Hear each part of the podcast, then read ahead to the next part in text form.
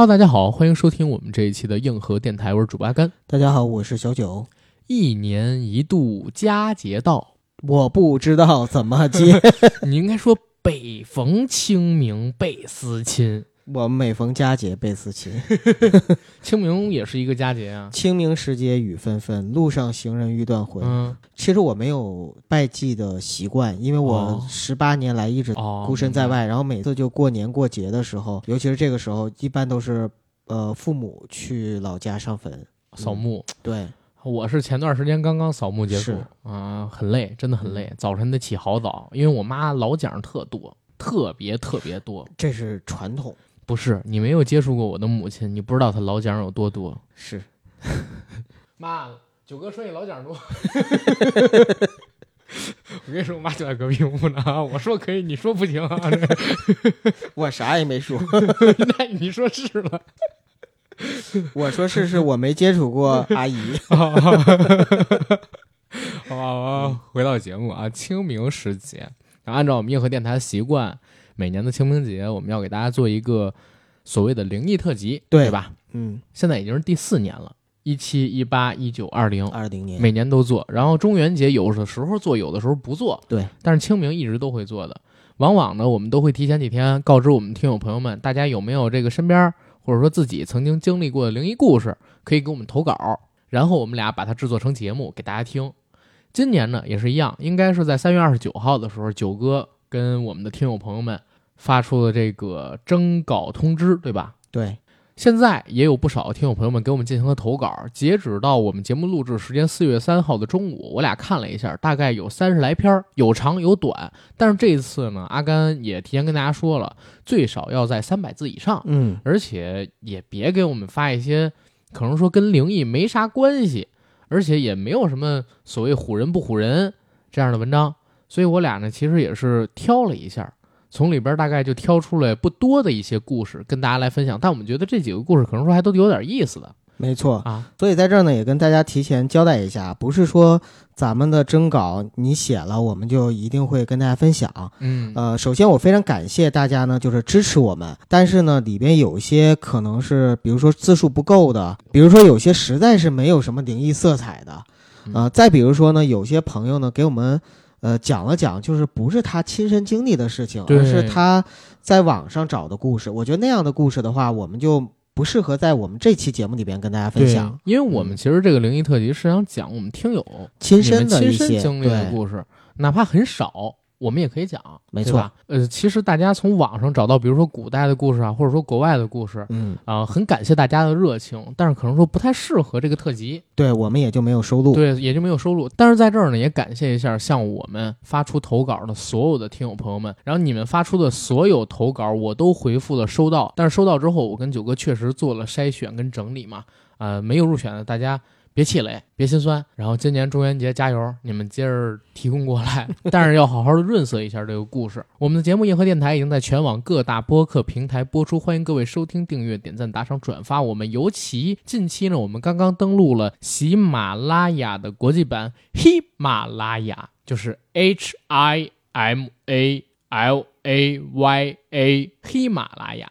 这是很多在境外的朋友们不方便收听国内节目的朋友们，在苹果播客之外可以选择的一个新渠道。没错，以前出国了之后再打开喜马拉雅，真的就听不了了，因为会显示因为版权受限，对，就因为地区原因版权受限。这回就好了，这回在海外的话，大家下了喜马拉雅，然后就可以听到这期节目。没错。所以在境外啊，可能说收听喜马拉雅不太方便，我们节目没有收听太全的朋友，赶紧去下载这个 app 来收听一下我们的节目。我在喜马拉雅等你。行，广告做完，咱话不多说，进今天正式的节目，好吧？好，九哥，你先来念第一个故事。OK，第一个故事呢，来自于我们的听友奈何，就是奈何明月照沟渠那个奈何。记得那是二零一二年农历十二月的时候，离过年没有几天。那天我在玩新买来的诺基亚手机，我女朋友打了个电话跟我说分手。我那个女朋友是我的初恋，当时是晚上八点五十八分，我当时就懵了，好好的为什么突然之间要说分手？然后我再问她，她也不回，然后就挂电话了。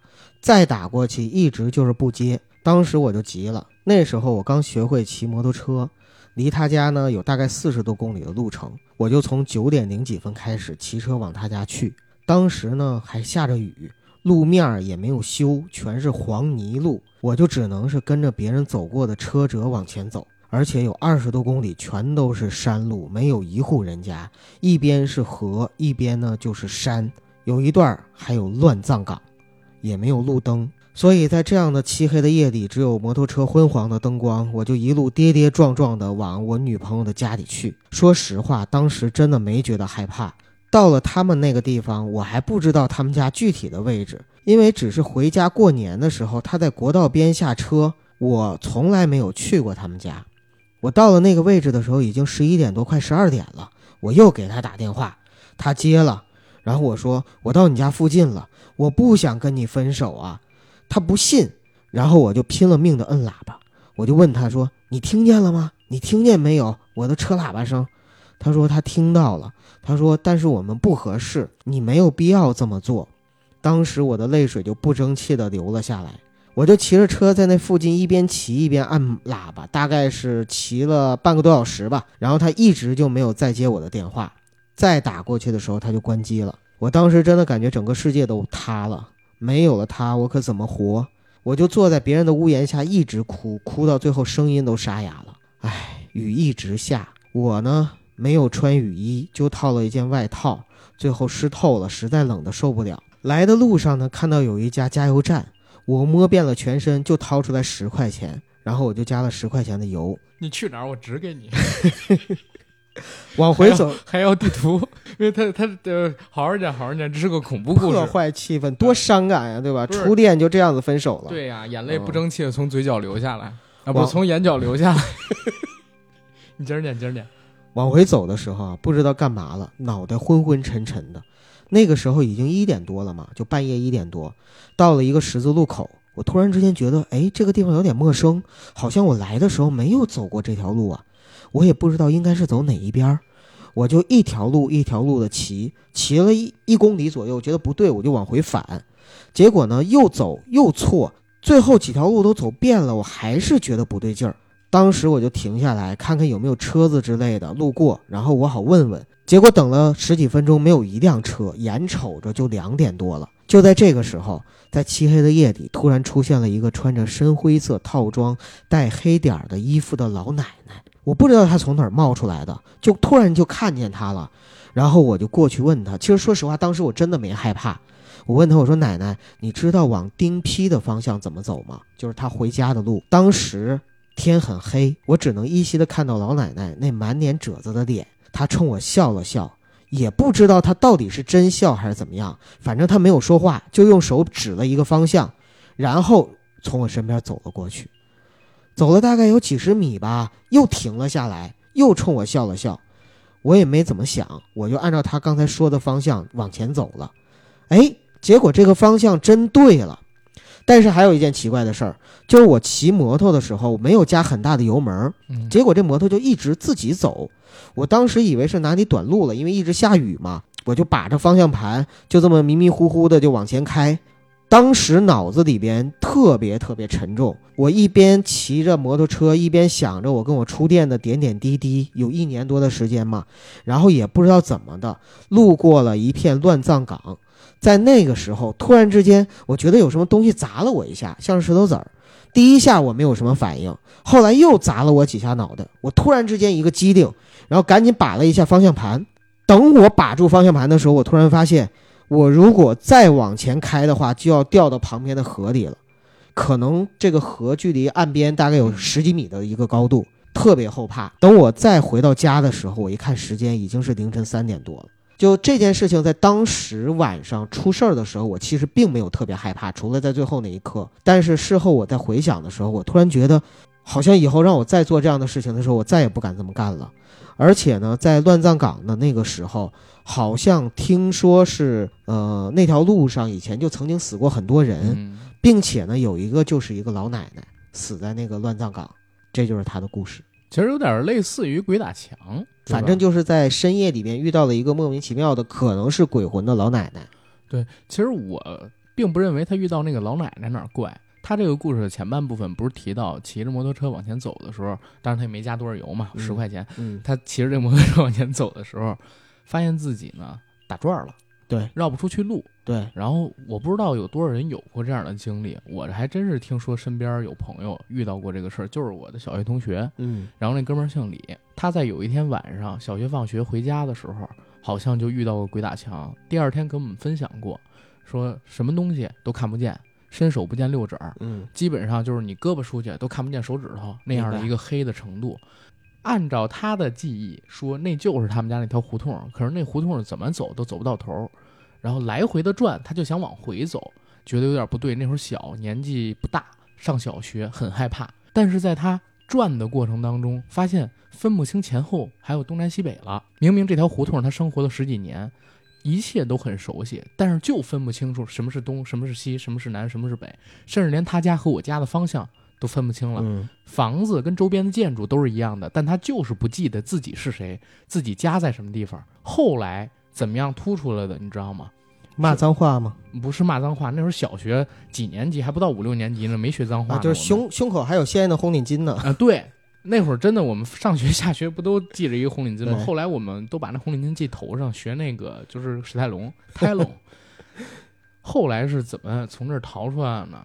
是迷迷瞪瞪的，已经在那儿绕了得有十几分钟了，听见有人叫他，发现是他一个叔叔从后边叫他，他才砰，突然一下像脑子炸了一样从那儿醒过来。嗯，在那之前就已经绕了十几分钟，就那一个直线的胡同啊，明白明白，就是好像被什么迷住了。对，就这样的故事，身边有一个。后来他就说，把这件事情告诉他母亲，他母亲说遇到了鬼打墙啊，等等等等怎么样。当天晚上在家里边还烧了一根香，拜了拜家里边那个灶王神什么乱七八糟的东西，就那些神像嘛，明白。啊，类似于这样的事儿。他这个故事其实并不恐怖。嗯我给大家讲一个故事啊，这个故事呢是来自一个叫做李新宇的听友，他其实去年就跟我预告过，但是之前可能这故事真的很长，他没来得及写完。这次投稿他赶上了，他说拖了快一年，今天在公司加班呢，没事儿做，试试能不能写完吧。我是想到哪里写到哪里，可能节奏不对，但是实在不敢回头检查修改，因为这事儿呢是我的梦魇，也是彻底改变我人生的一个事儿。李新宇呢，今年快四十了。这件事儿发生在九十年代初，那时候他还在上初中，具体几年级忘记了，是从他姐姐身上发生的一个故事。李新宇的姐姐警校毕业以后分配到公安局工作，因为家里叔叔是刑警队的，他姐就非常强烈的要求想去刑警队工作，而又因为大学成绩优异，个人能力和形象也出类拔萃，领导很重视这个姐姐，就把她安排到了叔叔所在的刑警队工作。李新宇生活的城市是一个小城，其实案子并不多，每天的工作呢也相对清闲，最经常发生的也就是打架斗殴。所谓的刑事案件，相比于大城市也相对简单。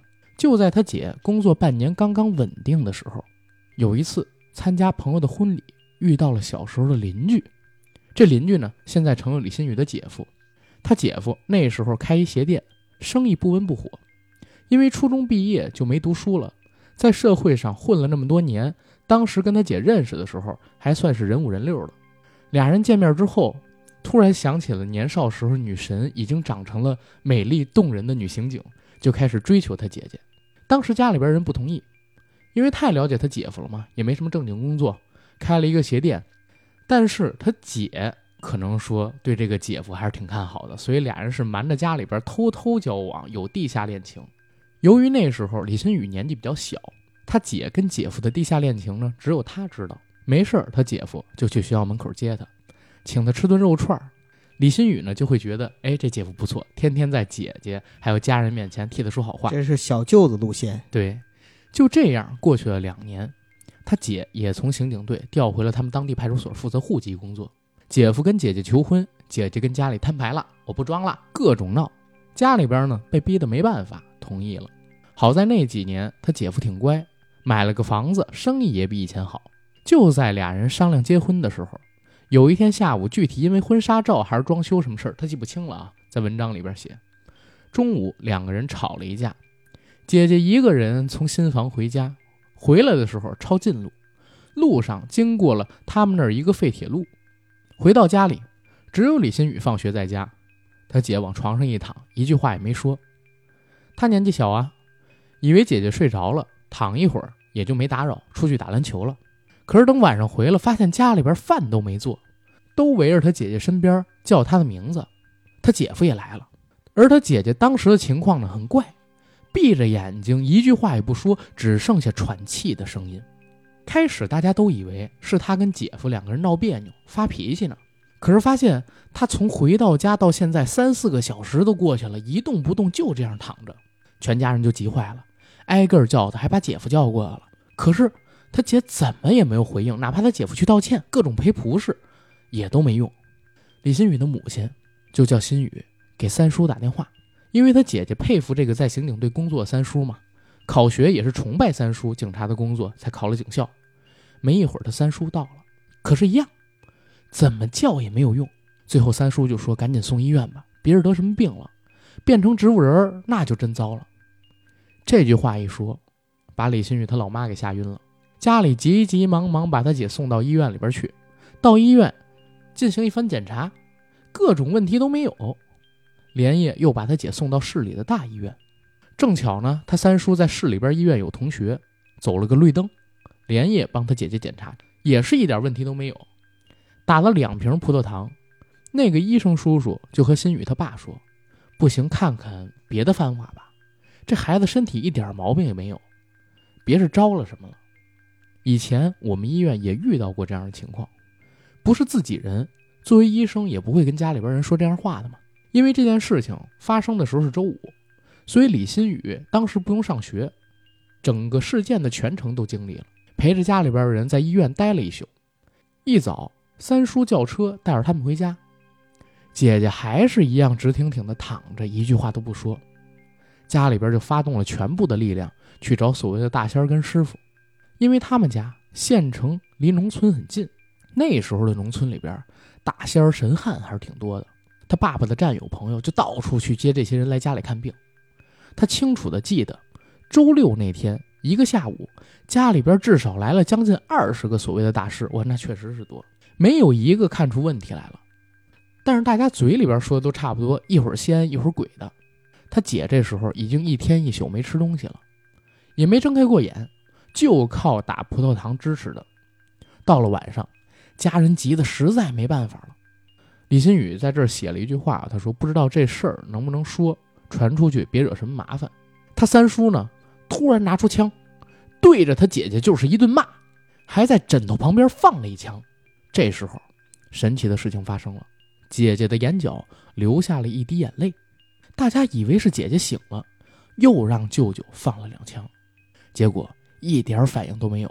半夜十一点多，李新宇他爸一个战友打了电话说，隔壁县有一个师傅挺厉害，但是不出门看事儿，明天你们得过去请请试试。家人一听说别明天了，我们现在就过去。他爸跟他三叔立刻就去接着师傅了。到师傅家里边的时候呢，师傅已经睡着了。他叔叔就用自己警察的身份，硬是把这师傅请了家里。他当时住县城嘛，都是自己家建的那种民宅。他们家是建了三层，跟大伯家一起住，三层楼一间一半。那师傅一进来就说：“你们家有烟魂。”这个烟是香烟的烟，魂是魂魄的魂。刚才九哥跟我讲，他们东北叫烟魂，还挺猛的。因为当时李新宇在院子里等师傅来嘛，听到他说这个话，还一脸懵逼。家里边都是人，男人都抽烟，是不是大家都抽烟搞的？他当时就怀疑这个，他还跑上去告诉他们把烟灭了，说师傅来了。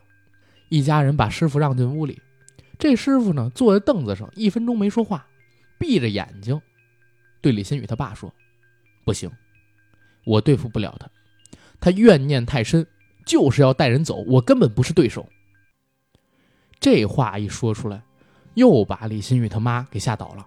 大家就赶紧去安抚李新宇的母亲。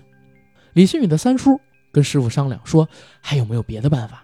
或者您认不认识其他高人能解决的？”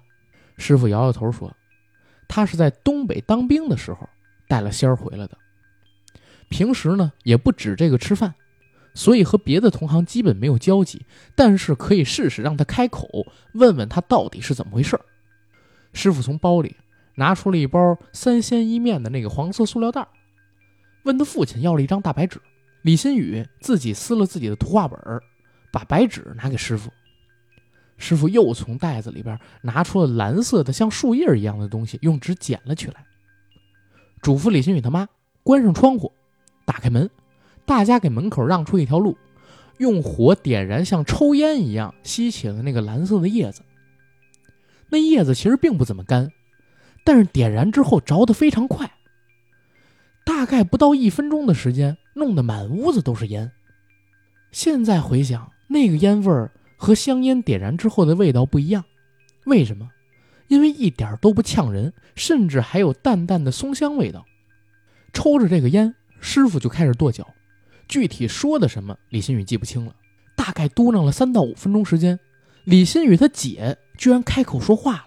从这儿开始，李新宇就把这个东西当成噩梦，记了二十多年。他在文章里边写说，之前一天经历的事情，他都没害怕过。但是姐姐开口的一瞬间，他整个人吓得差点抖坐在地上，因为他姐姐的声音特别空，好像是对着大茶缸说话返回来的声音。姐姐说：“跟你没关系，滚。”然后就是噼里噼里一大堆听不懂的话了，大概说了一分钟左右，就闭上了嘴。师傅也没接茬直接起身往外走。这时候。李新宇的母亲跪在他姐姐的床头，对着他姐姐磕头，又哭又叫的求：“哎呀，你放了孩子吧，求求你了！”他爸爸拦住师傅，可师傅还是硬往外走。他爸跟三叔也跟了出去。李新宇当时已经吓得大脑空白了，腿都迈不动。后边听他父亲说：“师傅走出房间，说不能在屋里边待了，再待这师傅自己都容易出事儿。我真解决不了，我能力也有限，实在不行。”你把你们家孩子送到我们县郊的一个寺庙去试试，我真没办法了。说完这句话，师傅拔腿就走，连送都不让送，大半夜的就自己回家了。师傅这一来一回，时间已经是凌晨两点，又算是折腾了半宿。李新宇他爸跟三叔商量，大半夜带着姐姐去寺庙，怕姐姐受不起这样折腾，毕竟已经好久没吃饭打葡萄糖了嘛，对吧？让叔叔去联系庙里能不能派个人把师傅送过来。他三叔找了好几个朋友，联系上了那边的寺庙，叫人去接一师傅过来。大概凌晨三点多，李新宇坐在客厅里，迷迷糊糊的听到师傅来了，他一下就醒了，睁开眼睛就看到一个四十多岁、膀大腰圆的和尚进到他家屋里。师傅身高大概是一米八五，头差点都能顶到他们家门框，脑门上边呢有着戒点香疤，很像他小时候看的《水浒传》里的鲁智深，不知道是心理作用。还是真的有什么庇护跟保佑了。一看到这师傅，李新宇顿时就不怕了，感觉上就轻松了很多。大家跟着他到李新宇姐姐的房间，师傅看了一眼就出来了，五秒都不到。他母亲看到这样，又开始哭了起来，说：“师傅，师傅怎么办啊？”那和尚说：“没办法，我只会念经度化，但是这东西看样子啊很难度化。”不过我看你姐姐应该没什么事脸上有福气，一定能渡过去。这和尚就留下了一个像本子一样的东西，放到李新宇他姐姐枕头下面，就回去了。说我回去以后会烧香保佑你家孩子平安无事。顿时李新宇家里边人就急了，说折腾一天多了，马不停蹄的，您别走，就是您，您一定得帮帮我们。之前师傅说送到你们寺庙那儿能救人。这和尚就开始解释，说了一大堆。可是因为当时李新宇他妈跟他爸又哭又闹，跟这师傅喊了很多很多的东西。当然，具体喊什么，李新宇说自己记不太清楚了啊。但是不知道什么原因，李新宇自己心里其实有一个想法，就是他相信他姐姐一定会平安无事。后来，他父亲跟母亲又追着这和尚吵闹了一会儿，可是也没什么力气了。三叔的朋友就又把和尚送回寺庙里去了。到了这时候，全家人都有点泄气了。李新宇他姐就这样直挺挺躺了一天半，没进食，没喝水，没去卫生间，想掰开嘴喂点米汤都掰不开，嘴唇就像用胶水粘住了一样。这时候，他大伯的媳妇儿，他应该叫大婶儿，做好了面，拿过来让大家吃点东西，说休息一下，天亮了咱再想办法。可大家哪有心情吃啊？他母亲就是哭，叔叔呢要求大家吃点东西，等天亮了他再想办法再去找人。大家都硬着头皮吃了点。之后呢，就有的躺在地上，有的坐在凳子上休息了一会儿。李新宇也睡着了。没一会儿，天亮了，他家里电话又响起来，全家人又开始发动所有关系去找能人，还是各种师傅来到李新宇家，可都不能解决问题。转眼又到晚上，姐姐已经两天两夜没睁开眼、没吃东西了，她母亲几乎崩溃。邻居在医院的阿姨一天来家好几次，给她姐姐打针，还安慰她母亲说：“您别着急。”打了营养药，孩子目前是没事的，肯定能坚持住。再想办法。这一天又在不停的接师傅、送师傅、请大仙、送大仙的过程当中过去了。转眼又到半夜，天亮可就是周一了啊！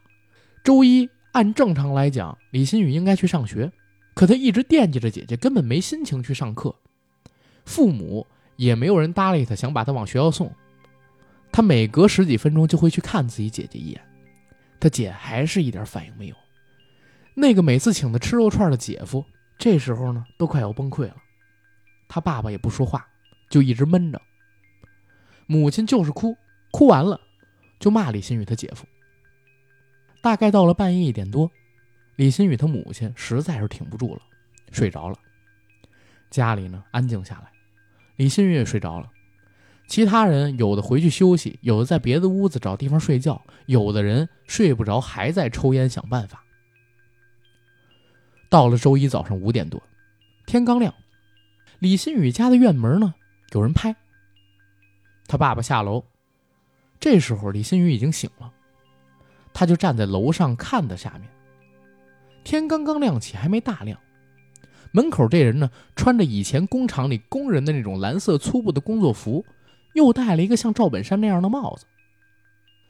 李新宇他爸就问他是谁。这个穿着工作服的人说：“我是王某某，咱们是哪哪哪个村小学的同学。”这时候他爸才想起来，这人啊是小时候他在农村老家上小学的同学。这人问李新宇家是不是出事了，他爸就很惊讶，赶紧把这个穿着工作服的人接进来。全家人也都醒了，围了过来。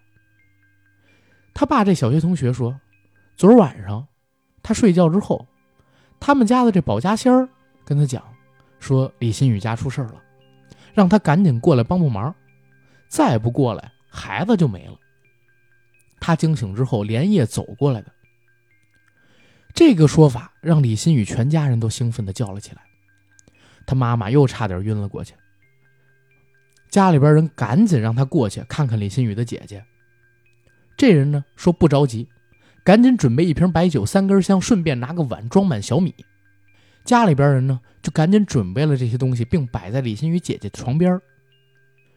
这师傅叹了口气，进到姐姐房间里面，让房间里所有陪着女孩的大婶、妈妈都出来，而他自己走进屋里，坐下之后。就点燃了香，插到碗中，打开白酒，喝了一口，又喝了一口，对着三根香，噗，喷了过去。在他做完这件事之后，李新宇的姐姐又说话了，那个空灵的声音出来，那种恐惧感又把李新宇吓得直接瘫坐在地上。只听他姐姐用那种空洞的声音说：“你来干啥？跟你有啥关系？”王叔叔回答说：“我不来，你就坑了一个好孩子了。不行，谁也没用，我一定要带他走。这样吧，我也不想跟你闹得不可开交，你提个条件。不行，他不幸福，过得不好，结婚了也不消停。我带他走，让他解脱。他过得好不好，自有他的命，跟你没有关系。”你带人家走就是害人，你下辈子也没有好日子过。我劝你，你听我的话，我带你走，给你找个好地方，让你好好修行。你可以早日投胎。你这样，我不收拾你，以后也有人收拾你。从王叔叔进门到他进屋和姐姐对话之前，他一直都是和声细语，特别小声说话。但是和李新宇的姐姐对话的时候，完全像换了一个人。声音洪亮，语气坚定，充满霸气，跟阿甘一样。这时候呢，王叔叔又说：“我给你一炷香时间，你想想，真跟你动手，你知道我的手段，你自己看着办。”转过头，这王叔叔就对着李新宇他爸伸出两根手指。李新宇的父亲呢，赶紧递了根烟过去，王叔叔没接，又冲他努努嘴。李新宇他爸赶紧就把烟点着了，再递给王叔叔。就这样，王叔叔连着抽了好几根烟，慢慢的香燃到底了。王叔叔开口又问：“怎么样？你跟我走行不行？”这时候，李新宇的姐姐哭了，说：“走，我去哪儿啊？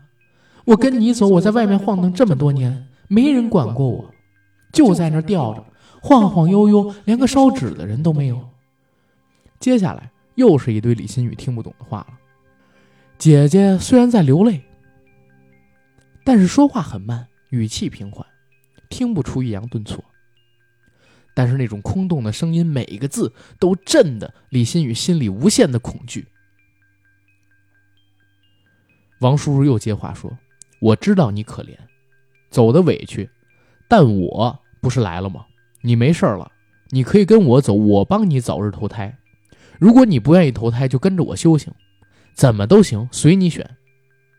我连个家都没有，跟你走也没有地方住，也没个男人，啥都没有。这没事啊，我让他们家给你烧，你要什么给你烧什么。从这时候开始，李新宇的姐姐说话就都是李新宇听不懂的胡言乱语了。大概这样过去了五六分钟，他姐姐又不说话了。整个过程里只有嘴动，但他姐姐的身子是一动不动。然后，王叔叔起身走出来，坐在沙发上，跟李新宇他爸说：“给孩子煮点粥，他一会儿醒了就该饿了，但别让他吃太多。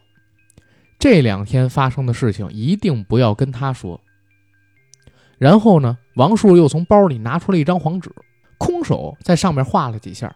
把这张黄纸叠成了三角形，空手在这黄纸上边画了几下，叠成三角形，递给了李新宇的母亲，让他母亲用红布包起来，说：“等你家闺女出嫁的时候，在家门口把它烧掉。”做完了这些，大家心里边已经安定一些了。可是李新宇的姐姐还是没醒，他母亲就问王叔叔说：“哎，这个我家孩子啥时候能醒啊？”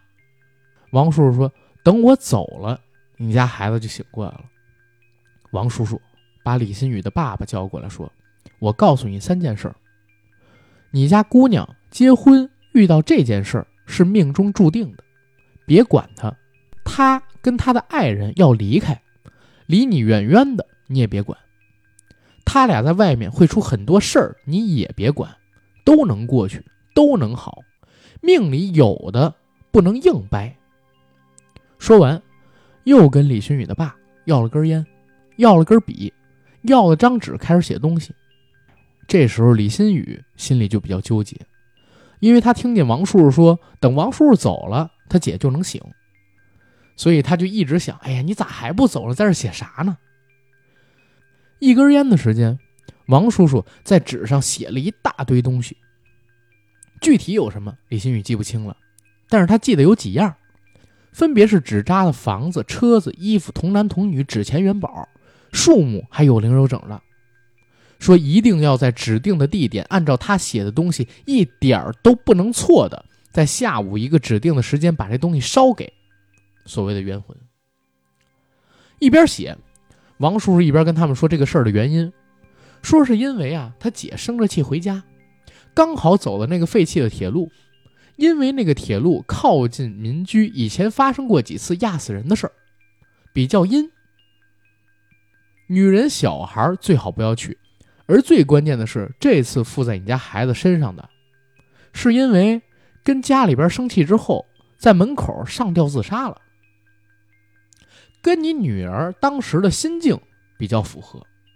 而他自杀的位置，刚刚好。就是在这铁路建成之前，铁路现在在的位置，而他又是外家来的，死后娘家婆家的人都因为战乱，没人祭奠他，把他给忘了，搞得他这么多年一直在外面晃悠。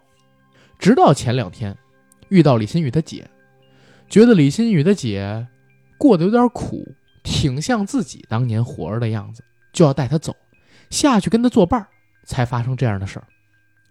说完这些，王叔叔把纸递给了李新宇他爸，并且一再嘱咐要按照纸上写的办。这时候呢，他起身去他姐屋，对着他姐姐说话，说：“你听话，一会儿跟我走就行了，放心，没事儿。”所有的事情我都安排好了，然后对着李新宇的父亲说：“你家厕所在哪儿？我去个卫生间。”李新宇的爸呢，就让李新宇带着王叔叔去上厕所。他俩下了楼，李新宇呢指着卫生间跟王叔叔说：“那儿是卫生间。”王叔叔说：“行，那我先去上厕所，你呢先回去看看你姐吧。”之后，转身就往厕所方向走过去了。前后大概十几秒的时间。李新宇就听见他大婶叫起来了，说：“快来，快来，姑娘醒过来了！”全家人呢，一下子都涌进他姐姐的房间，而他姐姐就像刚睡醒一样，懵了：“怎么一大家子人都围在我这儿呢？”问家里边人是怎么回事，但是家里边人又想起来王叔叔说的不让告诉他姐这事儿的经过，就说：“哎，没事儿，没事儿，早上。”大家都过来商量你结婚的事儿呢，但是他姐看着爸爸妈妈还有姐夫都在掉眼泪，就一头雾水，说好渴好饿，一家人手忙脚乱的去照顾他。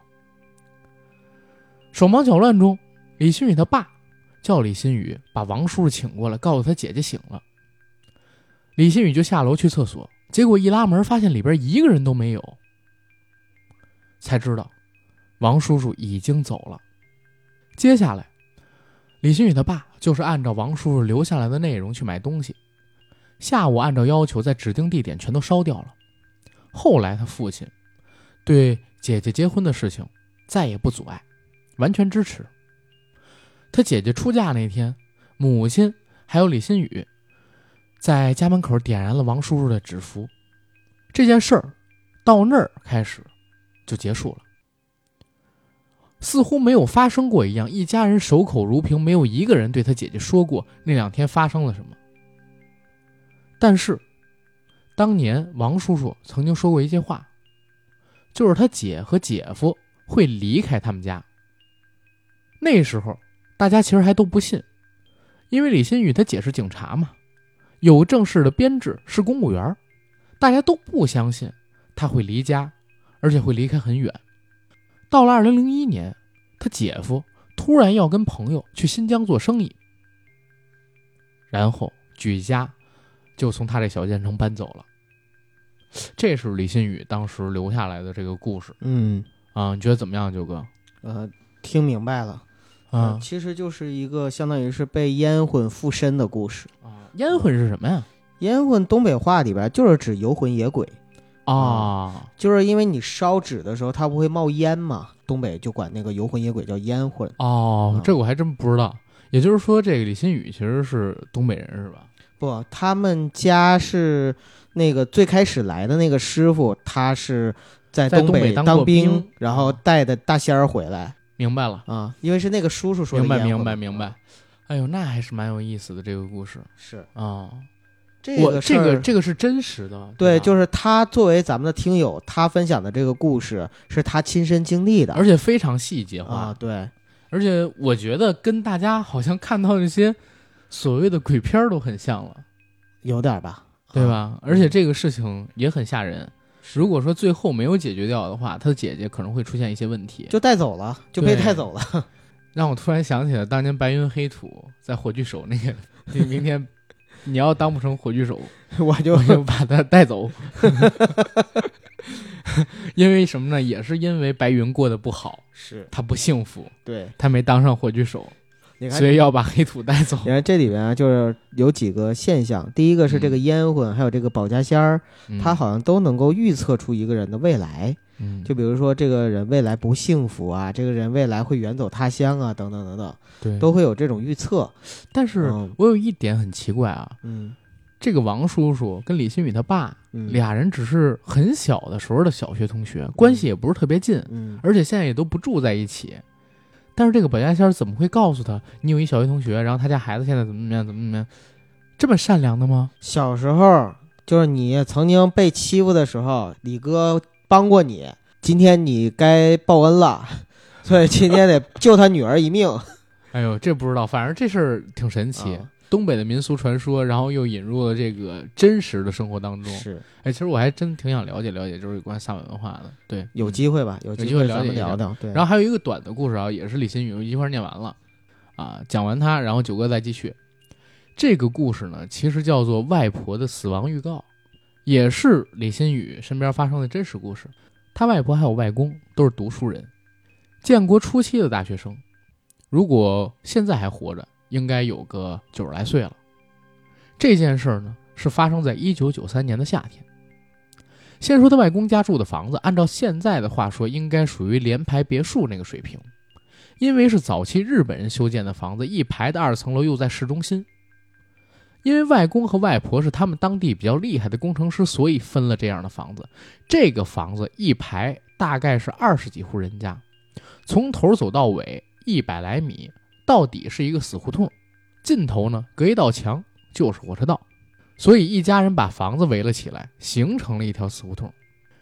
他平时都是跟爷爷奶奶生活的。那年，奶奶回了关里老家探亲，李新宇一个夏天都在外婆家生活。外婆去世的前两天，李新宇没来由的流鼻血，怎么止都止不住，最后去医院才弄好。第二天，外婆说孩子流了那么多血，要补一补，去买点肉包饺子吃。可这一去，就再也没回来，因为在买肉的路上，李新宇的外婆出了车祸，永远的离开了他们。处理完外婆的身后事，全家一起聊天的时候，才发现原来外婆她的离开有一个匪夷所思的前情后因。第一件事，他外婆出事前一个月，单位组织党建活动，几个老姐们聚一块闲聊天，其中一个奶奶烫了头发，大家觉得挺好看的。就怂恿着一起去烫头发，他外婆也去了，因为外公是一个异常封建专横的老头子，看了外婆烫头就说外婆，他外婆跟外公就吵架，外公呢笑话他说还不如剃秃子好看，然后他外婆就反嘴嘛，说我死了，剃秃子死，两人吵得不可开交，当时家人没把他当回事儿，结果外婆去世的时候，因为车祸需要开颅手术。就真的把头发剃光了。第二个事儿，就是他外婆出事前一周晚上五点多，天还没黑，吃过晚饭，和邻居在门口纳凉，来了两个穿中山装的人，走到他外婆面前，跟他外婆说：“你要出事儿了，我来帮帮你，让我去你家喝口水，给你画个替死鬼烧了就好。”他外婆以为这中山装的人啊是坏人，把他们就给撵走了。当时好几个邻居、老人都在旁边说：“哎，你们这嘴真他妈能乱说，赶紧滚！”这俩人摇摇头就离开了。临走的时候，对李新宇的外婆说：“你人挺好的，我们就想帮帮你。你如果不让我们帮，我们也没办法。”之后，两人就一直朝小区里面走。在这个故事的开头，李新宇曾经写过，这个胡同是死胡同。隔一堵墙才能到外面的铁路。这俩人是往里走的，中山装大家都不认识，不是这个小区里的人。到了晚上七点多，大家散了回家睡觉，也没看到这俩人走出胡同。有个比较热心的老人还说：“别是去里边骗别人了吧？我去看看他们去哪儿了，把他们撵出来。”可是结果问了一圈，都没人说。这俩穿着中山装的人进他们的屋子，事儿也就不了了之了。结果外婆去世之后，所有的邻居都开始回忆这件事儿，大家都说没看见过这俩人，只有当时跟李新宇外婆一起纳凉的人看到了。所以李新宇就很奇怪，到现在都怀疑这俩人到底是人是鬼是神，怎么预见到他外婆会出事儿的？而到现在，他母亲都很后悔，说如果他母亲当时和外婆争一争，让这俩人帮帮外婆，可能外婆就不会死了。啊，这是第二个故事。嗯，我听过很多类似的故事，我就觉得啊，阎王要你三更死，谁敢留你到五更呢？嗯就很多的时候，我们看到这故事里都是事后诸葛亮，比如说之前啊有谁提醒你啊，或者预兆或者怎么样，但是你注定死的人，注定还是要在那个时候走。对，嗯，而且我觉得一直有一种东西什么呀，叫心理暗示。对，因为我最近发现心理暗示这个东西真的存在，而且不仅仅是在一个人离开之后你会有什么心理暗示。因为你看去年，呃，我邻居家邻居家一哥哥不是因为喝酒去世了吗？是你跟我说过对吧？嗯，然后在他去世之后，所有人当时就跟大仙儿一样，都说当时啊就觉得他有点不对劲，然后当时呢他就应该怎么怎么样，当时呢就已经有预兆了，呃都是诸葛亮 都是诸葛亮。而且你也知道前前两年不是我有一身边非常好的朋友出现点事儿嘛，嗯，嗯对吧？嗯，他那啥之后，我们也都特别神。就我会把好多乱七八糟的事关联起来，跟他那件事关联起来，说怎么会这样？应该是那样，就不会这样。这有可能是一种心理暗示效应。几件事本来是没有任何前因后果的，或者说是很平常的事儿，但是呢，你自己把它给关联起来了，它就显得越来越神，对。对吧？然后九哥来讲下一个故事，呃，下面我给大家分享的，因为这三个都比较短，而且都是跟梦有关系的故事，所以呢，就跟大家一起来分享了。第一个故事呢，来自我们的听友叫蓝雨，啊、他讲的叫做《怪梦四连》，是他连续做了四个噩梦的故事。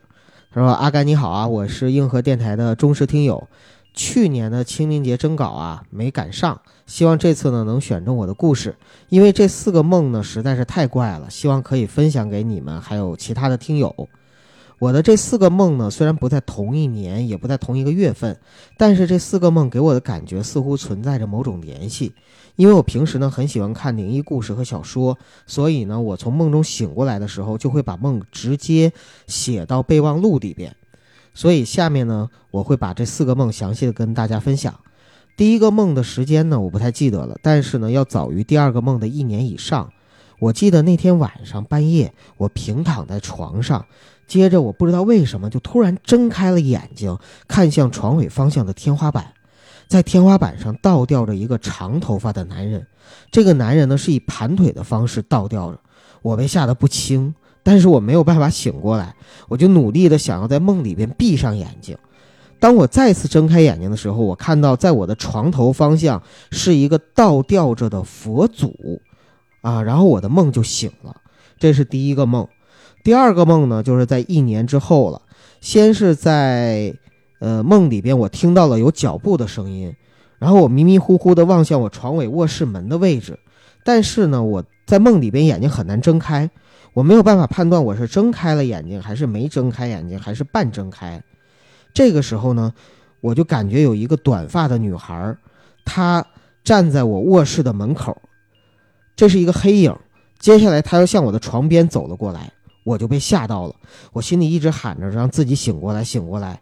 结果感觉只有喉咙里可以发出呜咽的声音。当黑影走到我床的侧面的时候，我试图努力地睁开双眼，可是奇怪的是，当我的头摆正眼睛望向天花板的时候，我就能睁开。但是我只要想侧着头看旁边的黑影的时候，眼睛就会变得非常非常沉，很难睁开，也很难看清黑影。那个女孩给我的感觉就一直是一个黑色的轮廓。紧接着呢，这个黑影就侧躺在我的身边，用背对着我。我有一种被黑影的后背压到的感觉，那种感觉太恐怖了。我感觉我自己的左手在左侧的身体下边压着，没有办法动弹；右手呢是被头压着，也没有办法动弹。只有喉咙里能发出呜咽的声音，希望呢可以把自己喊醒。但是到底有没有发出声音，我不知道，因为家里面只有我一个人。第二个梦呢，我大概是在凌晨两点三十六分的时候醒的，然后我就赶快去记录这个梦，记录完大概是凌晨两点五十二分。第三个噩梦大概要两年之后了，那个时候已经时间来到了二零一九年十一月份。当时呢，在梦里我迷迷糊糊的就感觉有人要拉我起床，我一伸手，结果拉到一个女性的黑影的手，我就顺势坐了起来。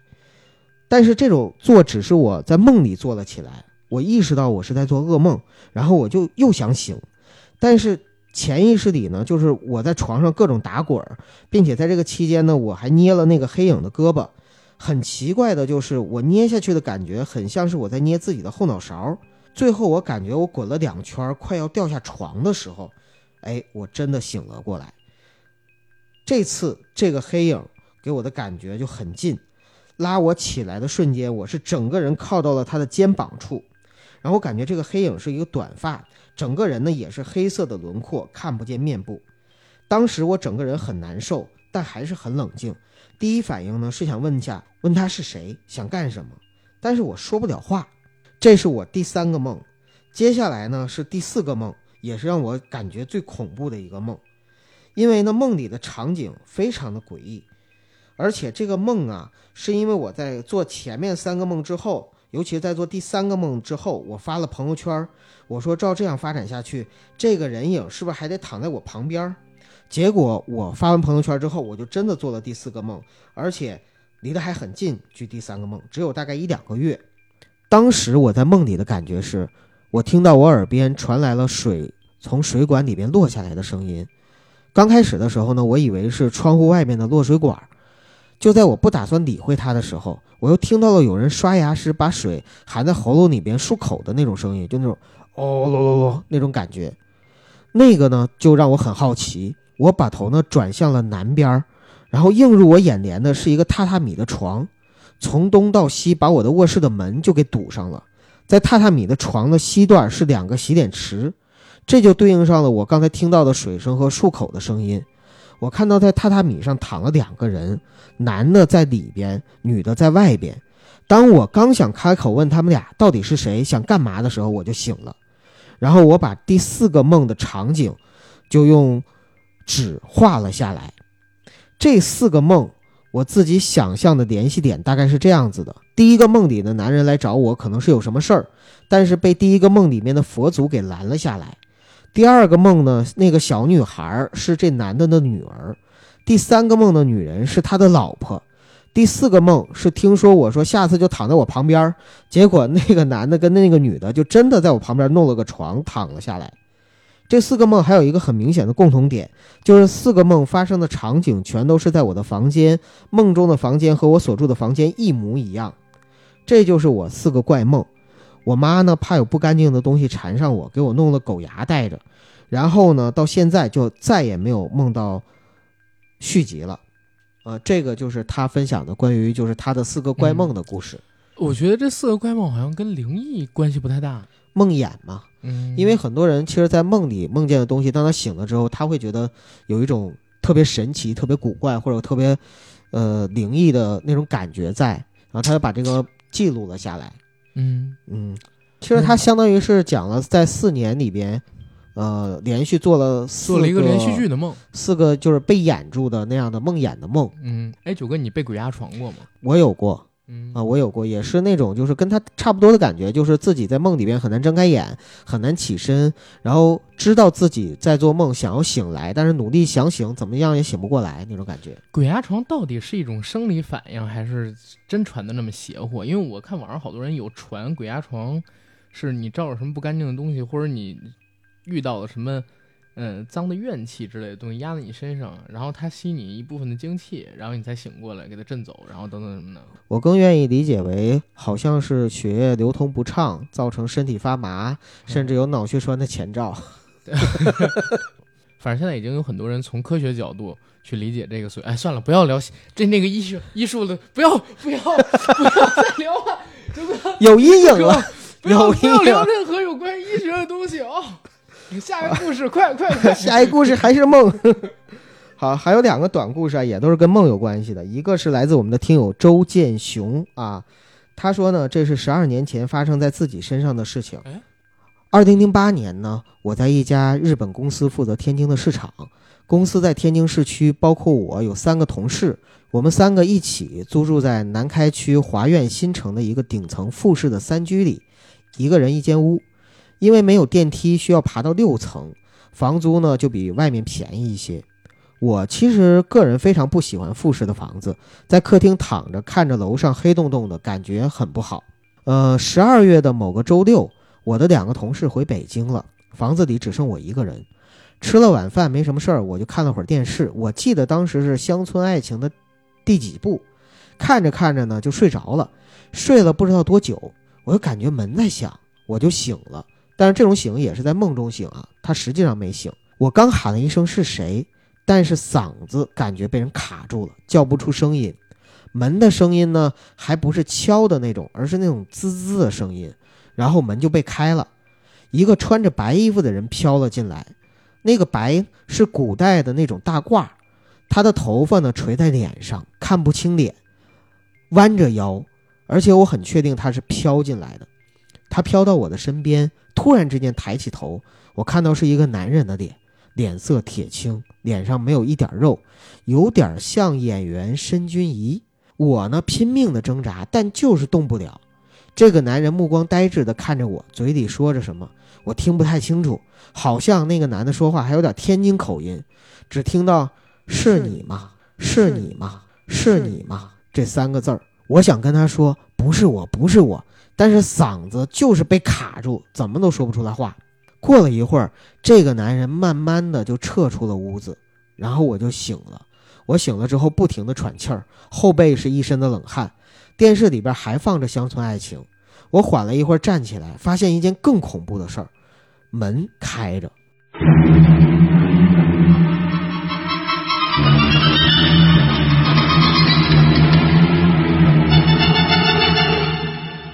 我从来都有随手关门的习惯，在我的人生里边，忘关门的事情几乎就没有过。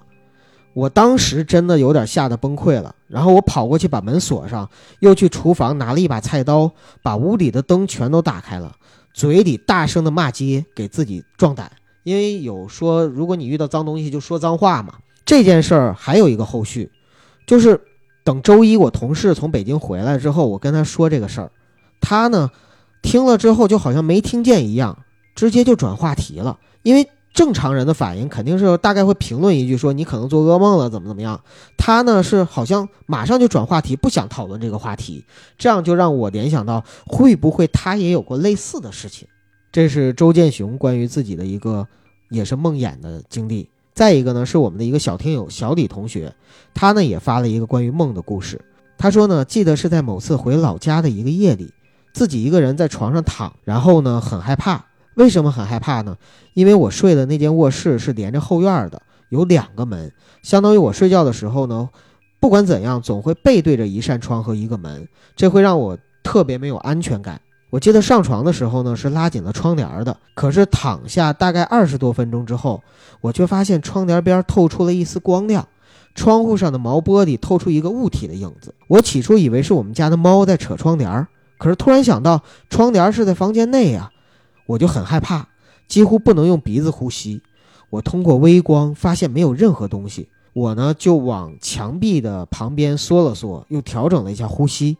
我发现我房间的四周居然黑得可怕。一般我在黑夜里，我都会慢慢的熟悉整个屋子里的环境，然后呢也会能看到一些景象。但是这个时候，我觉得屋子里边特别特别黑，我感觉到房间里有人在一直敲门，咚咚咚。然后我连忙钻到了被子里边，紧张的干脆装死。当我闭眼睛的时候，脑海里边就浮现出了一部鬼片，就是《育婴室》。感觉到有一对泛着白眼、几乎已经腐烂的婴儿的尸体，就直勾勾地盯着我。不知道怎么了，我的脑袋十分的昏胀，感觉太阳穴就在砰砰地跳着。我依稀还能感觉到那种泛白的眼睛在盯着我。我的思绪就像掉入了一个维度空间，像是在做一个噩梦。窗外呢却是星星闪闪的，到底是黑还是亮呢？实在是太困了，不知道怎么，后来我就睡着了。大概是凌晨三点，我感觉自己呢就像是盖着一个十斤的被子压在自己身上啊，我的双手没有力气，总感觉自己身边还躺着一个人。第二天，当我从起床开始，我就发现我脸烧得通红，去了医院检查，大夫说没有任何异样。回到家里面呢。我婆婆就扯过我的手，按住了我的血管，往上摸了摸，皱了皱眉头，说：“这是我一生的祸运，说出现了一个与我阴阳交错的人，我们的魂魄正在交谈。”我本来是不信的，我以为婆婆太迷信，以为都是自己的心理作用。然而发生的事情让我感觉非常吃惊，因为婆婆把昨天晚上大概发生的事情说了一遍，结果跟我昨天晚上发生的事真的差不多。她问我是不是全身发热、没有力气，我说是。然后婆婆将我的无名指弄出来点血，把这个血呢滴在了一捆蒜上。然后的事儿我就记不清了，只是感觉好像恍惚间身边多了一个人。后来我就回了自己的家。第二天的时候啊，我在早晨听到有人敲门，我透过猫眼看到有一个穿着红衣服的男孩，差不多跟我一样高，然后在我家过道外面徘徊。再一看，他就不见了。小李同学的故事呢，到这儿就结束了啊。整体感觉呢，说的乱七八糟的。但是有一点，就是他说到晚上的时候，在睡觉之前发生的很恐怖的事情，到第二天昏昏沉沉的，很像是他在半梦半醒之间产生了一些幻觉。我觉得是这个样，因为他在整个故事里边提到过一件事儿，嗯，他自己呢常看鬼片儿，然后看过一部鬼片叫《育婴室》，对，然后他。刚才提到的那些情节里边，有一部分的内容能让他想起了自己当年看的这个育婴室。嗯，所以我在想，是不是他可能睡得迷迷瞪瞪的，然后突然把这个鬼片从自己的大脑的潜意识里边倒出来了，有可能，对吧？然后开始跟自己现实生活中做一些简单的验证，很多人都会有这样的感觉。对。小时候我还记得，我当时被那个陈姓哥哥就是拽着看了他妈的那个鬼片之后啊，我就害怕天花板上面有人在盯着我，你知道吗？而且越小的时候想象力越丰富，对，越容易去啊，没错，越会有这样的感受。但是这个小李同学呀，下次你这个故事真的，你你说你已经改了好多遍了，但其实这个，嗯，还是再多改几遍，然后再再再过来投稿吧，真的好费劲啊，嗯，对吧？一共讲六个故事是吧？呃，对。我看了一下时长，咱录到现在已经一个多小时了，嗯，然后还有不少故事没来得及跟大家念，要不然咱分成两期吧。可以啊，这期主要是李新宇同学的一个故事比较长，对，不过还是挺精彩的。因为我想在这期结尾的时间里边，咱俩再分享个咱俩弄来的故事，要不然的话都给大家念了，这期时长太长了，没法送，对吧？对，咱要不然就做成两期吧，下期把这个灵异特辑下给做了，这期结尾呢？咱俩其中一个人把自己准备好的故事给大家分享一下，你看行吗？嗯，好。那你来还是我来？那我就先给大家分享吧。行，那下期我来。好，嗯。那今天最后啊，我给大家分享一个网络上的小故事吧。这个灵异小故事呢，我个人比较喜欢。我是在微博上看到的，它来自呢毛骨悚然的奇闻这位网友。他说呢，是他亲眼所见的一个故事，发生在大概他五六岁的时候。在我五六岁的时候啊。我们家还住在平房，那个时候北京三环外基本上是菜地和平房。有一次，我们这片儿有一户人家死人了，照例呢是要开棚上流水席的，所谓的红白喜事流水席嘛。话说我们家隔着一条土路就是我大姑的院子，我大姑父呢是个工人，有点手艺，会炒几个菜，电工也懂一些，所以呢就被人请去帮忙掌勺了。由于我们家跟大姑家呢离得很近，所以我跟姐姐几乎没事儿就往那个院子里跑，找表姐和表弟去玩儿。通常是在吃完晚饭，一抹嘴儿喊一句“我去东院玩啦”，声音还没落呢，我就进了大姑家院子。那天晚上呢，我也是照例一边喊着，一边就冲进了大姑家。结果推开门，一手扶着门框，一手挑着门帘儿，就看见大姑父背对着门口。习惯性的我就喊了一声“大姑大姑父，我来”。这声“我来玩”还没说完，我就看见大姑父脸转了过来，结果吓得我差点就坐在地上，手扶着门都没有离开，随时就准备着夺眶而逃。我跟大家描述一下当时的场景啊，大姑父呢，基本上可以说是一个标准的男子汉，瘦长点儿，一米七五的身高，平时呢都是笑眯眯的。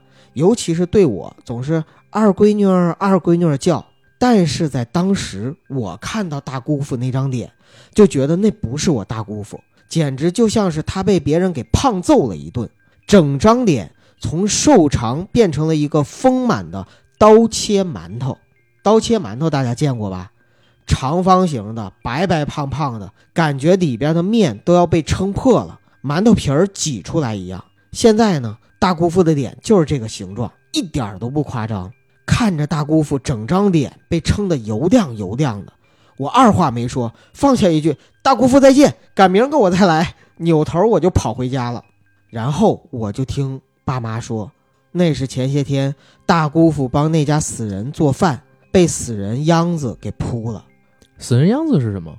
我也很好奇啊，然后我就死乞白咧的问：“什么是死人秧子啊？他是因为跟死人接触了吗？”家里人就说：“可能是吧。”哎，那他们家里人怎么都没事儿啊？不一定是跟死人接触才会这样。死人最后一口气儿，据说都是有毒的，扑到谁的身上，谁就那样了。那他干嘛扑我大姑父身上啊？不扑别人身上？这谁知道啊？也许他跟那死人犯相吧。那他为什么跟那个死人犯相啊？那以后就一直这样吗？能治好吗？不能想办法提前让死人把那口气儿给吐出来吗？让死人不吐那口气儿吗？那口气儿能看得见吗？能躲开吗？如果是扑大姑父的，那他要是看见躲开了，是不是就没事儿了？小朋友，你是否有很多问号？小朋友，你是否有很多问号？对对对，家里人也很无奈。您倒是告诉我呀！你这个丫头片子怎么那么多为什么？去一边玩去，再问就不给你吃饭了。小的时候啊，小孩子有很多问题啊，但是大人不一定都能够解答。我那时候小，由于害怕不给吃饭，所以问完这最后一个问题之后呢，我就跑到当街去玩去了。那个时候吃饱肚子是第一要务啊，不让吃饭是大事儿。后来呢，我也不太记得大姑父是怎么恢复的，反正后来是治好了呀，也不知道怎么治的，或者是根本就没治，过两天自己就好了。但是据说呢。大姑父的整张脸脱了好几天的皮，啊，也是因为肿了那么胖，如果瘦回来不得脱好几层皮吗？呃，后来我好久都没有再去大姑家，直到我打听清楚说大姑父完全好了啊，没事了，我才敢再次去他家玩。这个呢，就是我的一个亲身经历。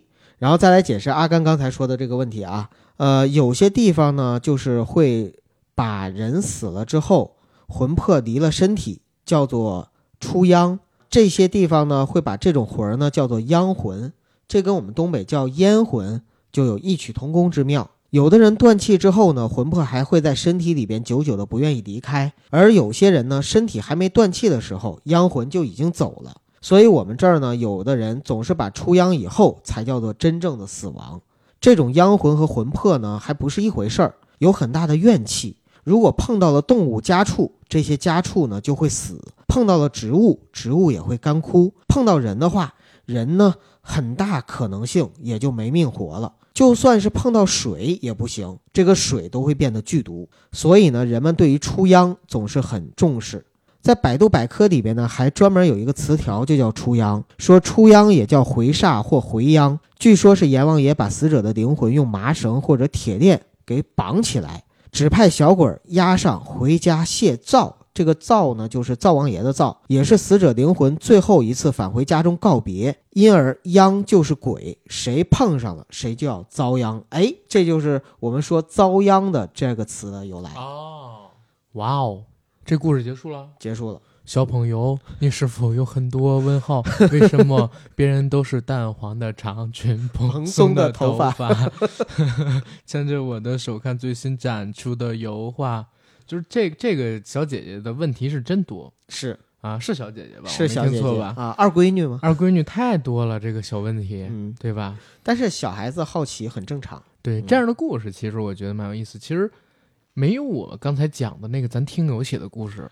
我感觉好，对，就李新宇那故事，你回想一下，真的挺细节、挺吓人，只是他文笔不太好，是，或者或者说文笔没有那么成熟，毕竟不是专业的这个文字工作者。对，但是那个故事贵在真实。对，哎，希望以后我们的听友能多投一些那种故事过来，就是越真越好的那种。别急，阿甘，其实咱们下期节目要跟大家分享的故事更好、更精彩。嗯，对，所以大家抱一下期待吧。嗯，这期节目我看时间也不短了，天儿也不早了。